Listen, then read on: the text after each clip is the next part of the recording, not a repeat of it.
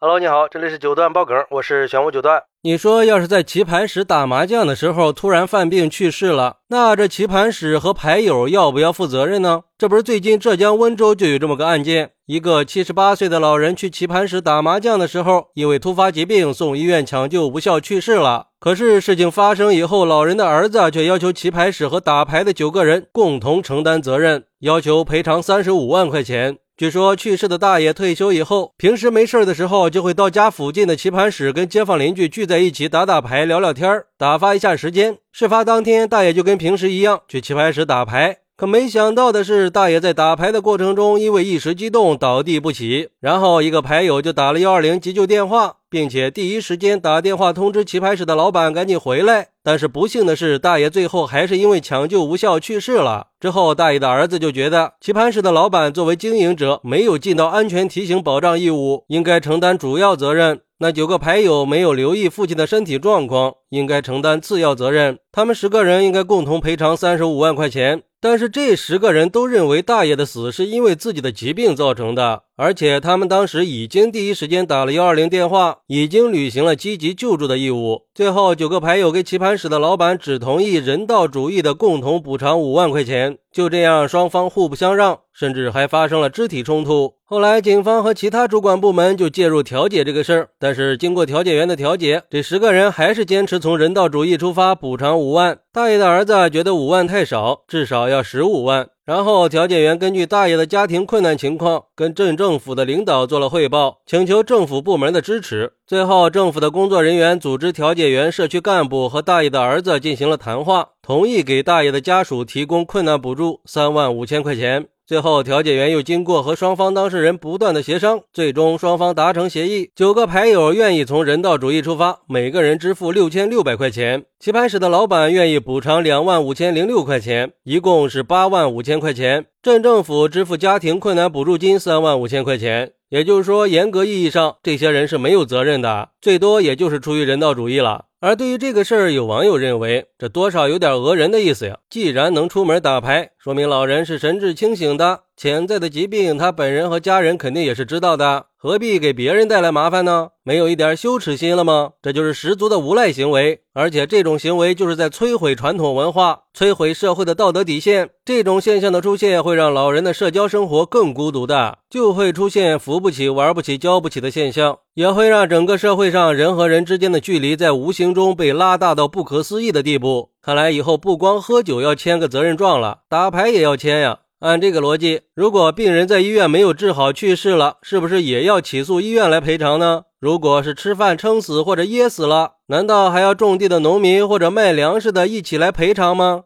还有网友认为，其实这也是个好事儿，这个事儿的判定就可以作为一个风向标了。毕竟现在很多老人都会参加这活动那活动的，那出了事儿应该怎么判就成了关键问题。就是说，棋盘室和同桌的责任，那是要看具体的死亡原因的。如果是及时打了幺二零，还是不能改变死亡的结果，那其他人在这个事儿上就没有责任。如果是因为棋盘室和其他人没有及时的拨打幺二零，那就有很大的责任了。不过也有网友认为，未经他人苦，莫劝他人善呀，应该理解大爷的儿子家里生活困难，那不到万不得已，谁会开这个口啊？如果这个事儿落到你们头上，也许还会有过之而无不及呢。不过，我觉得前两个网友虽然话说的不好听，但是都有一定的道理。而且新的民法典不是有自担风险的规定吗？书上举的例子是两个人打羽毛球，其中一个人在奔跑接球的时候摔伤了，打官司要求对方去赔偿，被法院给驳回了。放在这个事儿上也是一样的道理啊。按照民法典，大爷是自愿来打牌的，没有人强迫他。也就是说，老板和牌友是没有责任的，所以主张赔偿是需要依据的，不能按照自己的想法来。